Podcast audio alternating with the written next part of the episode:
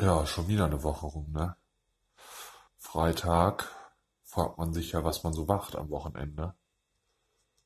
Morgen ist dann erstmal Kindergeburtstag.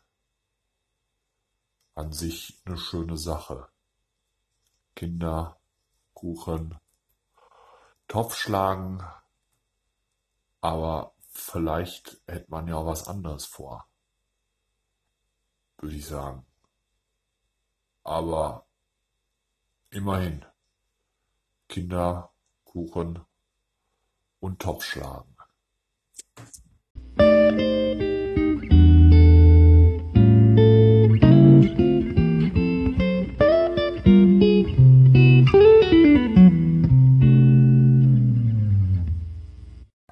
Was soll das heißen, kein Kindergeburtstag? Verstehe ich nicht. Kindergeburtstag ist doch eine super Sache.